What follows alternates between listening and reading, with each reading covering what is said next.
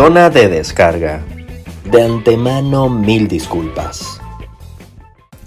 Un día más sin ser la favorita de Dios. Sin ser las favoritas de Dios. No sé cómo sienten ustedes, pero las favoritas de Dios no somos. Pero en fe vivimos, Franci, en fe vivimos. Bienvenidos. Bienvenidos a un nuevo capítulo de Zona de Descarga. Nos perdimos la semana pasada, pero no importa. Esta semana estamos de vuelta. Labor Day, uno tiene derecho, uno tiene Día del derecho. Trabajador. Belki se fue de vacaciones. Por supuesto, si eso es lo que le gusta a ella. ¿Cómo están, close friends? Gracias, gracias por el apoyo de todos y de siempre. Eh, gracias por seguirnos en nuestras redes sociales, arroba zona descarga piso, en nuestro canal de YouTube, en Spotify, en Apple Podcast y mucho más importante, a nuestras queridas patrons. A nuestra capilla, la hermosa capilla que ha, ha estado por un año y medio ahí, que sigue ahí, nuestras patroncitas. Eh, Demasiado fieles, como siempre, más fieles que perro calle. Perro Iglesia, son, es, es- es maravilloso, es un amor lésbico, se los agradecemos. Por cierto, que ahora hacemos la presentación bien rápido, porque la gente se queja de todo. No, a mí, a mí se me quejaron, ¿eh? La presentación esa está como de 10 minutos, tienen que apurarse. o Bueno, sea. rápido, vamos con nuestros anunciantes el día de hoy. Estamos grabando desde Midtown, Atlanta, lo pagan mis padres todavía porque la pandemia está complicada. Y hoy tenemos un podcast con invitados, Catri. Tenemos unos invitados de primera en el viejo continente. ¡Métele aplausos! Aplausos para nuestros invitados, pero no los voy a presentar yo porque la de la magia siempre es Francia. Estamos honradas, Kat, porque gracias a Sor Catherine, lo quiero decir, tenemos nuestros primeros influencers caraqueños en nuestro podcast. Gracias a Catherine y sus contactos. Aplausos, ya va que te tengo que dar aplausos, yo no consigo nada bueno. Eh, vamos a presentarlos a ellos porque esperamos que el barrio de Salamanca nos escuche. Yo vivo en Madrid, me fui de allá, está complicado el sueldo. Y nuestros invitados yo no los conozco, este, pero son una, una son la mejor combinación después de Katy Francis. Son como la Oreo de tu Instagram, Catherine. Ellos son divinos. Sus comienzos fueron en nuestra amada Caracas, con un blog de recomendaciones de sitios para ir de noche. Eh, Caracas de noche. De noche en Caracas. Bueno, eh, nunca lo digo bien, nunca, pero bueno, va ahí, ahí va. Sin embargo, a estos niños el comunismo se los llevó a Madrid. Comenzaron a hacer eh, Madrid de noche o de noche en Madrid. De noche en De Madrid. noche en Madrid, ahí está. Eh, un sitio web de recomendaciones de bares, cafés y reviews de gastronomía. Y al igual los stalkeé y los vi, me gusta. Eh, sin embargo, lo que empezó como un hobby ahora se llama. ¿Cómo se llama, Catherine? Tenemos como dos horas pensando cómo es que se llaman ustedes ahora. ¿Cómo se pronuncia, muchachos? The Sibarites. Ok, The Sibarites Secreto, secre- secreto de confesión. Francis había entendido The Cigarette. Y yo decía, qué nombre tan raro, Katherine, porque Katherine me envió una nota y que ellos son, y yo, The Cigarettes, verga, no le veo mucho futuro, pero bueno, está bien, la gente se inventó unos nombres ahí. Bueno, miren, este grupo increíble no solo se enfoca ahora en sitios, eh, para dar recomendaciones, sino que también son una agencia de marketing que los ayuda a ustedes, los orientan, los hacen felices, los ayudan con su página web. O en fin, ellos son Gaby y Jorge, tienen máster, hablan inglés, son bonitos, son de Caracas, son nuestros increíbles invitados. Capítulo 49 de Noche con Gaby y Jorge.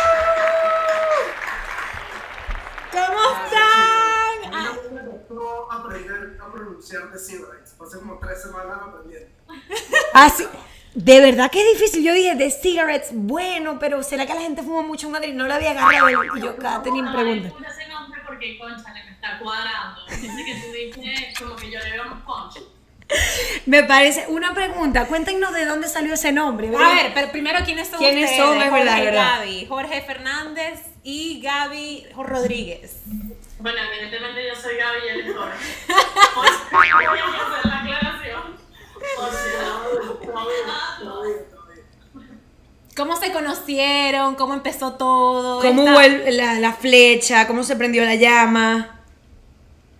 Bueno, nada, yo Caracas tenía ese blog, como ustedes decían, de noche en Caracas, y conocí a Gaby en la universidad, en la UMBA, y... Yo le hacía las tareas. Puros opusos. Pura gente opusa. Yo quiero ir contigo a un evento, tal, no sé qué, había un concierto, creo, algo así. Yo voy, lo cubro, o sea, hago lo que haya que hacer, pero porque yo voy contigo. Y nada, le dije bueno, dale, vamos a un evento, a ver qué tal. O sea, yo necesitaba colaboradores en ese momento para el blog. Y bueno, la muchacha resultó ser la más talentosa del salón, la más talentosa de Caracas. Y pasó de ser la colaboradora a la socia. Y a la jefa. de ser la pasante. Pasó de pasante jefa. Ahora me manda ella a mí. Bien. Gaby, Gaby es favorita de Dios. Pero claro, pero yo digo, ¿cómo puede uno avanzar las pasantes? en- aquí estamos buscando pasantes en zona de descarga para que luego vengan y se potencien a la sociedad. No, pero No, tú te manda. Una, una pregunta, Jorge, ¿y a ti cómo se te ocurrió empezar con ese blog? Porque eso es interesante, ¿no? Bueno, yo, o sea, que a ver, yo soy de Puerto La Cruz, me fui a estudiar a la universidad y yo tenía mucho tiempo libre. Ok. Entonces yo entendía demasiado. Y antes de entrar en la Monte Ávila, muchos de mis amigos me preguntaban, que, oye, ¿a ¿dónde hay que ir? No sé qué. Todo esto era en la época cuando Twitter era el boom, en 2008, 2010.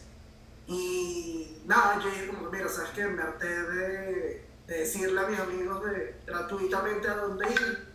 Este, voy a empezar como un blog, en ese momento con Twitter, como hacer algunas recomendaciones y tal, luego se abrió Blogspot, y bueno, y así poco a poco fue migrando, ¿no? Luego ya Instagram, ahí entró Gaby, y bueno, le metimos el punch de, de lo que terminó siendo de Noche en Caracas a lo que es hoy en día, pues.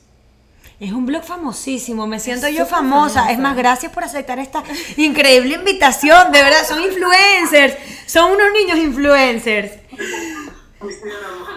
Nosotros. Gaby, ¿y tú cómo pasaste de ese, tra- o sea, ese, ese trance de, eh, de cubrir un evento a pasante a jefa? O sea, ¿cómo fue ese proceso tan... Milagro, milagro. Favorita de Dios, favorita de Dios. Ah, mira, es que yo nunca fui pasante. Exacto. Claro. Yo lo acompañaba eh, a modo. Claro, bonito. Cara bonita, a mo- a modo- a modo acompañante. Y nos empezó a gustar la. la huevona. Muy bien. Muy bien, así es que se habla. La huevonada. A todos nos gusta la En un huevonada. momento, yo como que yo le dije a Jorge, mira, hasta que este- esto tiene futuro y esto le podemos sacar dinero. Pero hay que ponernos serios en esto, porque antes había sido un pasatiempo, antes era algo como que solo como un hobby de poner cosas que nos gustan, etc. Pero yo le dije, mira, esto es algo que, que podemos sacar dinero a futuro, pero para sacar dinero tenemos que ponernos serios. Tengo una... siempre pensando en el business, Sí, por supuesto. Bueno, tú también, tú siempre eres así, billuyo. Y una no- pregunta. ¿Ustedes emigraron juntos? ¿Ustedes emigraron juntos? No, yo me vine en 2017 y tú qué? Y yo en el 2018. Pero lo tenían planeado. Planificado, pues. Ok. Somos como un matrimonio. Me parece bien. Están juntos, Pero, pero, pero hay dinero, me gusta. hay dinero de por medio. Es que eso es lo que nos falta a nosotros. En definitiva. Miren, muchachos, entonces ahorita emigraron a Madrid y yo tengo entendido que ambos tienen un máster ya en comunicaciones en... O sea, esta gente es estudiada, no creen que la pegaron. Esta No. gente no la pegó. No. Esta gente no la pegó como ustedes creen que la, la gente lo hace. No, estos tienen estudios de por medio. Y Tienen rato dándole. Rato dándole y tal. Entonces, ¿cómo fue esa transición de Caracas a Madrid? Bueno, yo creo que los dos sabíamos que cuando veníamos a estudiar a Madrid, a hacer los máster, y lo que siempre habíamos hecho, los últimos 3, 4 años que habíamos hecho en Caracas, era eso, ¿no? El blog, eh, dar recomendaciones, además ese fue yo creo que nuestro portafolio para los trabajos que tuvimos en, en, bueno, durante nuestra carrera universitaria, y cuando decidimos mudarnos a Madrid fue como, oye, vamos a abrir esto mismo, pero en Madrid, que nos pueda servir un poco de portafolio, de llegar, este, de hacer un poco de networking, conocer gente del sector, de, bueno, de la gastronomía, de la hostelería. Y bueno, así fue. Yo llegué, yo llegué primero, unos 3, 4 meses antes que Gaby. Entonces, bueno, me dio oportunidad de esos 3 meses de ir como a algunos restaurantes, conocer, ir eh, como impulsando ¿no? el, el nombre aquí en Madrid.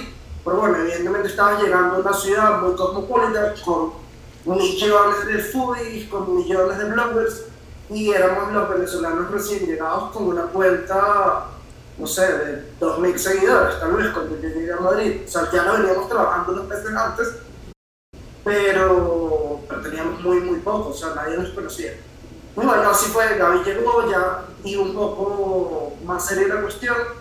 Y recién Gaby llega nos invitaron al Fashion Week, ¿no? Sí. Al Madrid Fashion Esta Week. fue mi primera semana acá. Exacto. ¡Qué arrecho! Pero ya no, yo fui al Madrid Fashion Week al 2017, pero estuve así como las pordioseras en la calle. Pues yo estaba ahí. O sea, dime la verdad, dime la verdad. Yo te voy a sacar esto. ¿Entraste o no entraste? O sea, ¿lograste entrar o estaban como en la calle? Porque yo llegué a ir en 2017, pero yo estaba ahí, en, viste, lo que es de ser de Caracas. Eso es todo lo que voy a decir. Lo que es, es gente de Caracas. Ajá, Ah, entonces. fuimos como el, el proceso para aplicar a, a pase de prensa. Bueno, Ok. nos invitaron. Este, es súper difícil estar en el Fashion Week, además no te invitan a todos los, los desfiles.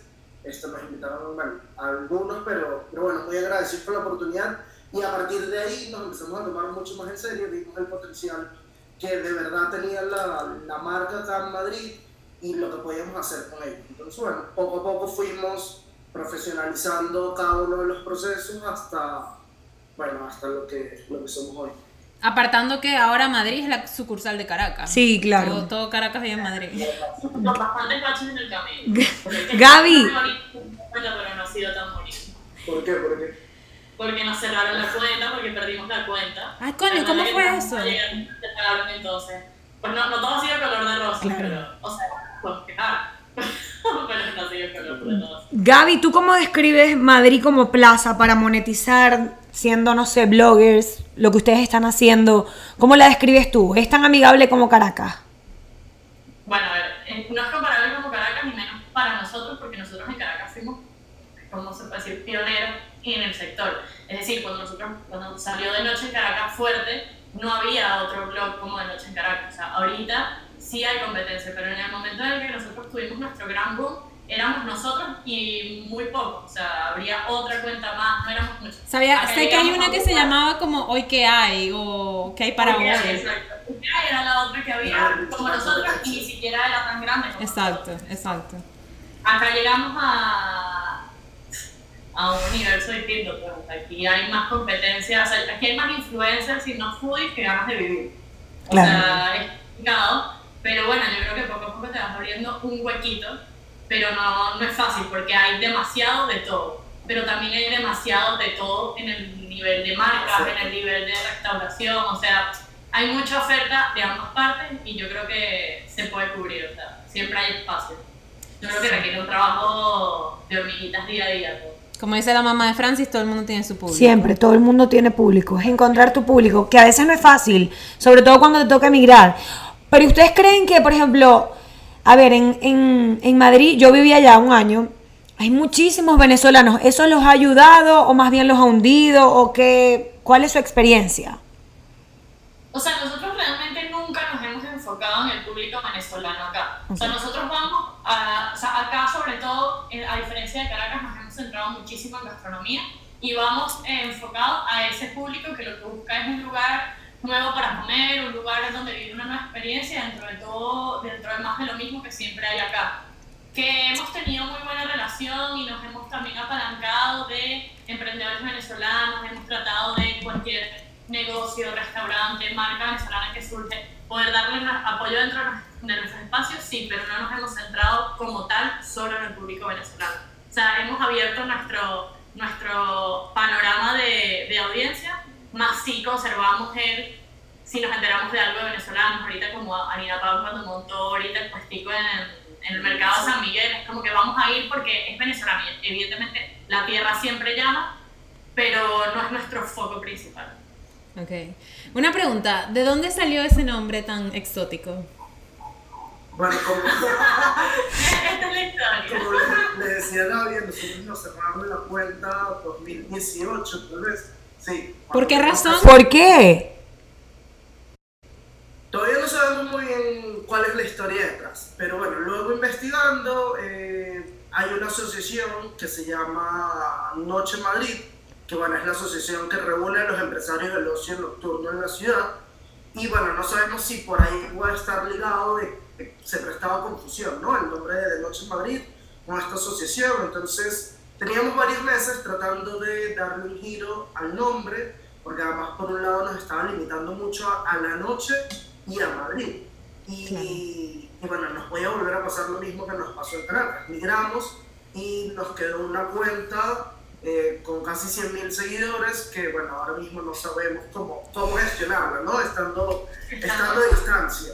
Entonces, bueno, teníamos varios meses tratando de, de ver qué hacíamos con eso y la mamá de Gaby empezó como, es que ustedes son muy sibaritas, deberían de ir hacia, hacia los sibaritas, piensen en un nombre así y eso fue empezando la cuarentena, tal vez, yo creo. Disculpen. La típica mamá que patea la latica, patea la latica, patea la latica y nada, o sea. Y nosotros buscábamos nombre y no encontrábamos, o sea, no sé, fueron como dos semanas como, mira, hay que salir con un nombre ya y fue como, bueno, mamá, ganaste.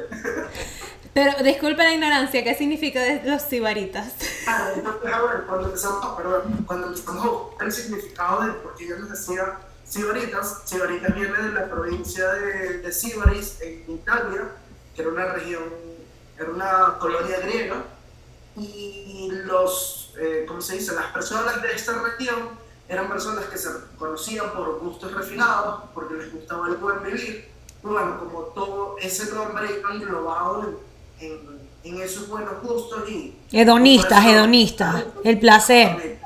Ahorita actualmente es un adjetivo para una persona que disfruta de la buena vida, de darse pues buenos lujos, buen, o sea, como nosotros mismos lo ponemos, buen comer, buen vivir, o sea, bueno todo. Coca tan blanca que Gaby y Jorge son sibaristas. Me gusta, me gusta. Puro hedonismo, puro hedonismo, puro placer. A mí me parece increíble. Este, no, pero está chévere. eh, Está buscaron una cosa, un concepto. Pero Una... Después de esta pandemia, el que no, le, el que no disfrute bueno todo, no, no, no sabemos muy bien qué está haciendo. Es verdad. ¿Cómo les afectó a ustedes la pandemia? Temazo. Nos afectó muy bien, la verdad. O sea, dentro de todo, nos afectó muy bien porque tuvimos bastante. Bueno, es que el nombre nuevo salió en la pandemia Y todo el empuje y arranque que tuvo la cuenta, porque a- al final Jorge y yo trabajamos juntos, entonces el, el empuje que pudo tener fuerte fue en la pandemia porque tuvimos demasiado tiempo para crear, Sí, demasiado tiempo para 24/7 pensar, estábamos 24/7, o sea, la sala de la casa se volvió un centro de operaciones y, o sea, tuvimos demasiado tiempo para hacer cosas productivas. Entonces, para nosotros la pandemia fue un tiempo de bastante productividad. O sea que ustedes solamente se dedican a esto hoy en día. Ya no tienen otro trabajo extra. No. Ojalá. Ojalá. O sea, Bueno, eventualmente. tenemos Paralelos, eh, bueno, cada uno por su cuenta y en conjunto, además de, de este blog, bueno, tenemos The Sibarites como, como agencia de comunicación, que también surgió durante la, la pandemia, durante la cuarentena, porque bueno, empezamos a compartir a través de la cuenta. Surgió como tal, eh, Claro, de forma agrupar y decir, eh, somos eh, porque desde el tiempo o sea, en conjunto, ya no como algo particular de cada uno, pero ahorita le dimos como forma, o sea, le dimos un nombre frente al cliente, frente a por- próximos clientes, ya hay un nombre, ya hay un equipo trabajando detrás de, de todo lo que hay. Increíble, no todo el mundo le afectó de, de tan negativamente la pandemia. No, está chévere porque es cuando tú te das cuenta que en las crisis o la pegas o fracasas. Y eso está chévere, o sea, como eh, son experiencias. Eh, ustedes que son unos, no sé, unos cracks en redes sociales, ¿qué es lo más importante para triunfar en las redes sociales? Yo quiero triunfar, yo sí, yo no quiero llamar fracaso. Díganme qué tengo que hacer para triunfar. Yo pensaría que constancia Yo y, pensaría constancia y bueno, contenido de valor. valor, por supuesto. Sí. Eh, contenido que atrás. Defínanlo. De- pero sí, dennos más- Háblenle a los cristianos mortales. Exacto, esas personas que no saben cómo comenzar, tienen una idea y ellos quieren, pero entonces no se deciden. Contenido de valor, dos puntos. Exacto, ¿qué es contenido de valor? Según The Sibarites Group. Imagínate que tú tienes, tú te quieres abrir una cuenta en Instagram, ¿no? Y te vas a llamar Gaby Fit. Pero entonces yo me quiero abrir una cuenta de Instagram y yo quiero tener seguidores, pero yo le tengo que dar motivos a las personas para que me sigan.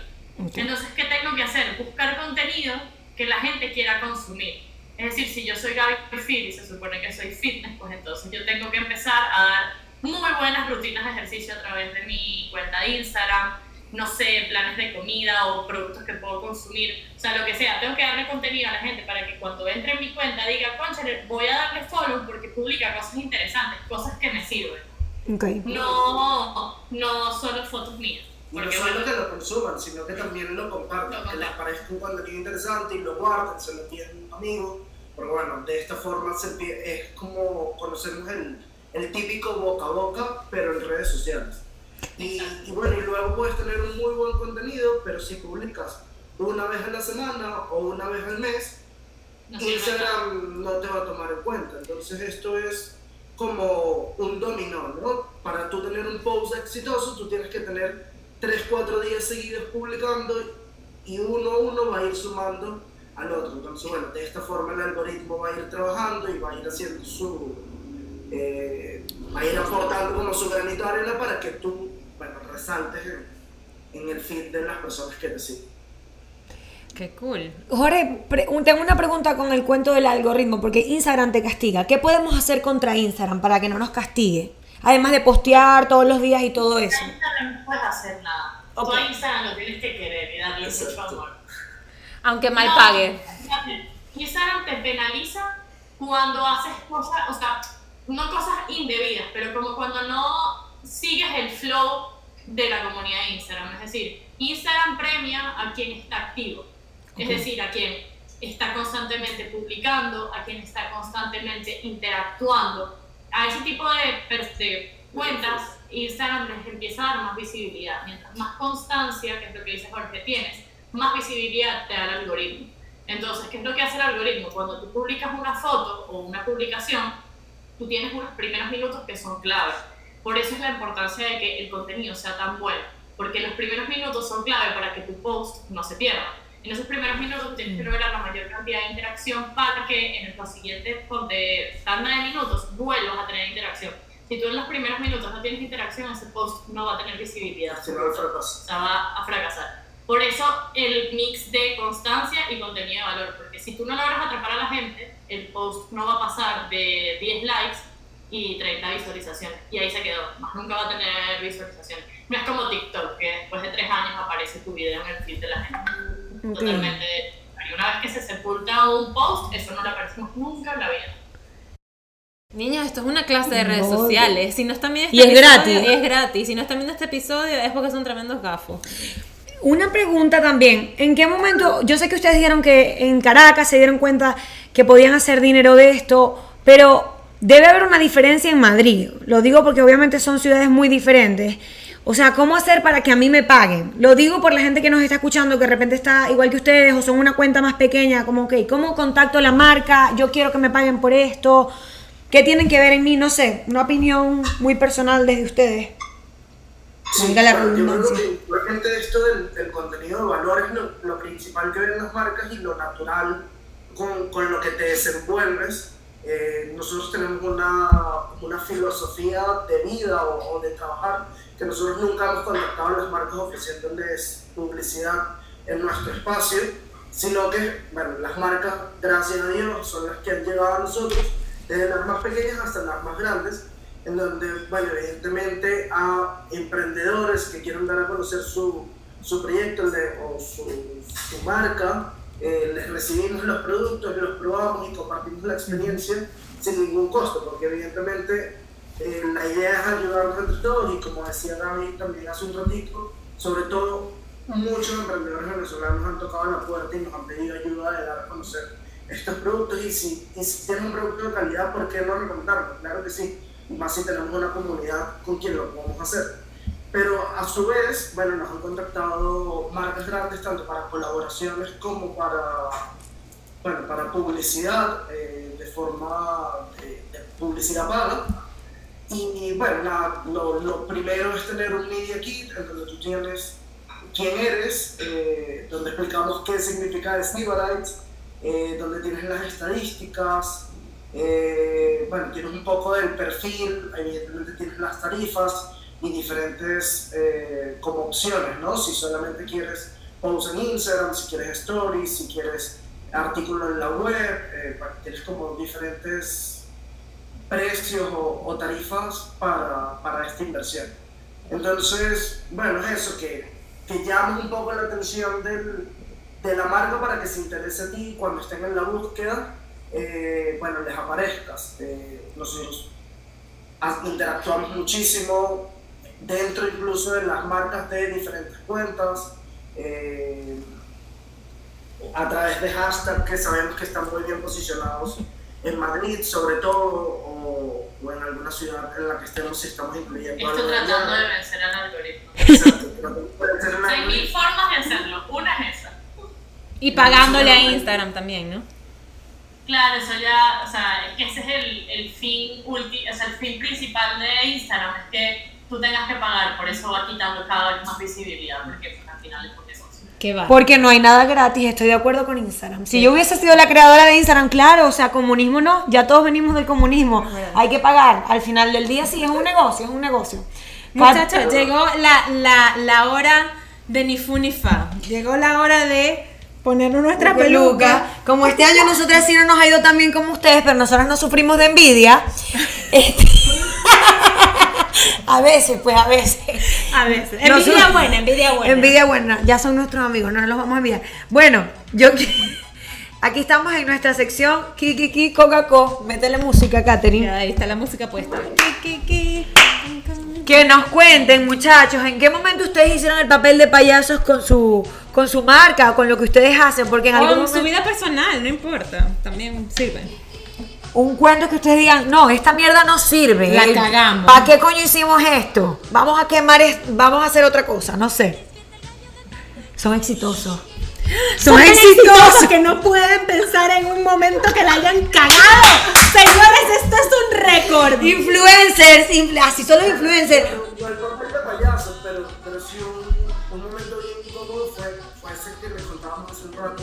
Cuando nos cerraron la cuenta, Gaby y yo pasamos yo creo que tres meses de duelo en que no nos queríamos ni hablar porque no sabíamos qué hacer. O sea, habíamos sembrado como esa, esa matica durante tres años y nos las habían quitado y fue como, ya no voy a volver a empezar de cero con dos seguidores. O sea, ya teníamos 20 mil, los perdí y bueno, lástima, o sea, me dedicaré a otra cosa. No, yo sí les tengo un papel de Muy bien, ya sabía, Gaby. El ridículo en público. Como más interno, personalizado. A ver, nosotros evidentemente cuando nos venimos por acá y empieza toda esta onda de que nos empiezan a, a escribir marcas o restaurantes a invitarnos a comer, nosotros no estábamos acostumbrados porque en Venezuela eso no existe. O sea, por lo menos para cuando nosotros, hasta cuando nosotros nos fuimos, entonces un restaurante te invitara por intercambio no era lo usual. Entonces, claro, la, la primera vez que nos invitó a un restaurante, ¿sabes? La, la invitación fue muy ambigua, fue como que, bueno, están invitados a comer, tal, tal día,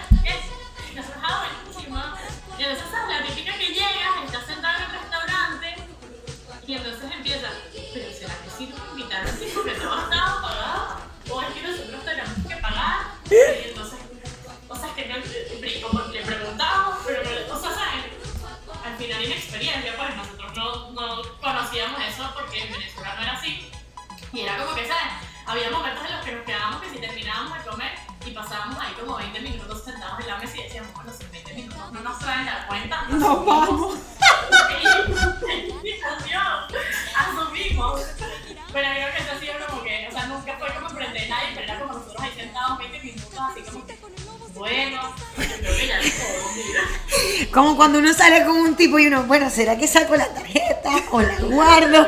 Lo dejo así.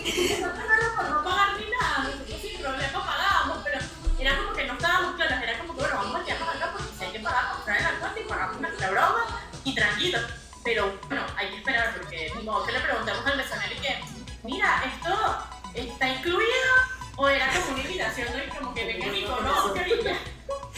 No, me imagino, o sea, a mí que me dije, pero te imaginas que se hubiesen parado y el mesonero y que, ¡ay! ¡Venga, no he pagado!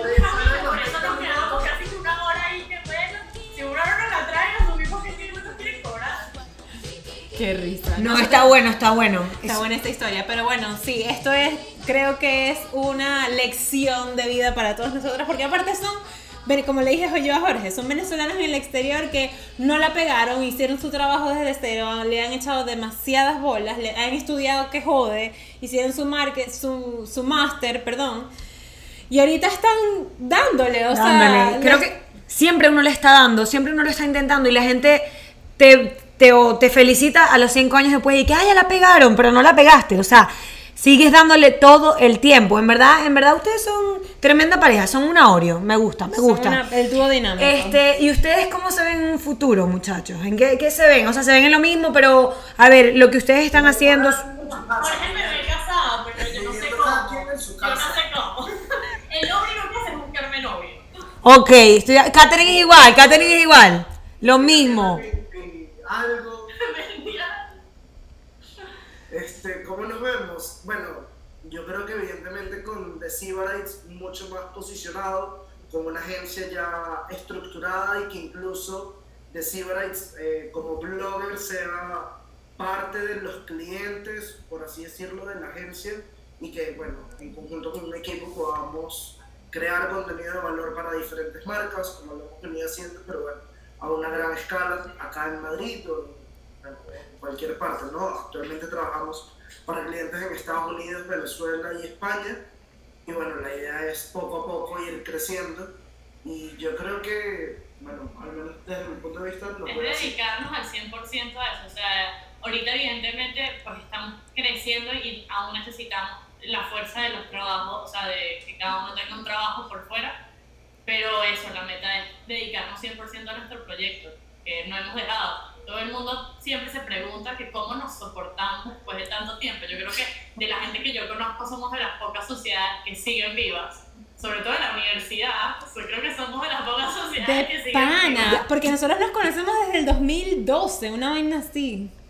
Sí, O sea, bueno, Gaby y yo porque empezamos a estudiar tarde, Sí. tal vez en el En el 14. 14 fue que nos conocimos. Pero han tenido alguna crisis amorosa, que se- que se han peleado, que dicen, sabes que te odio, no te quiero ver más nunca. Esto, esa, esa pregunta nos la van a responder en No, pero Patreon. ya la respondieron, o sea, son No, fabulosos, no, son yo no lo- fabulosos. yo no los dejé responder. No, en algún momento ustedes tuvieron que haber peleado así sea de que, estúpida, estúpida. O sea, ni siquiera en cuarentena. O sea, lo que podía pasar. Ah, se pelearon. Ya va. Lo que te voy a explicar, la pantalla de mi computadora está dañada, entonces tenemos un monitor. Y, y estábamos viendo, o sea, la pantalla estaba funcionando y la estábamos viendo por ahí y de repente la pantalla se puso morado, entonces... que Es ahora como aproveché. que el teleprompter. Ok.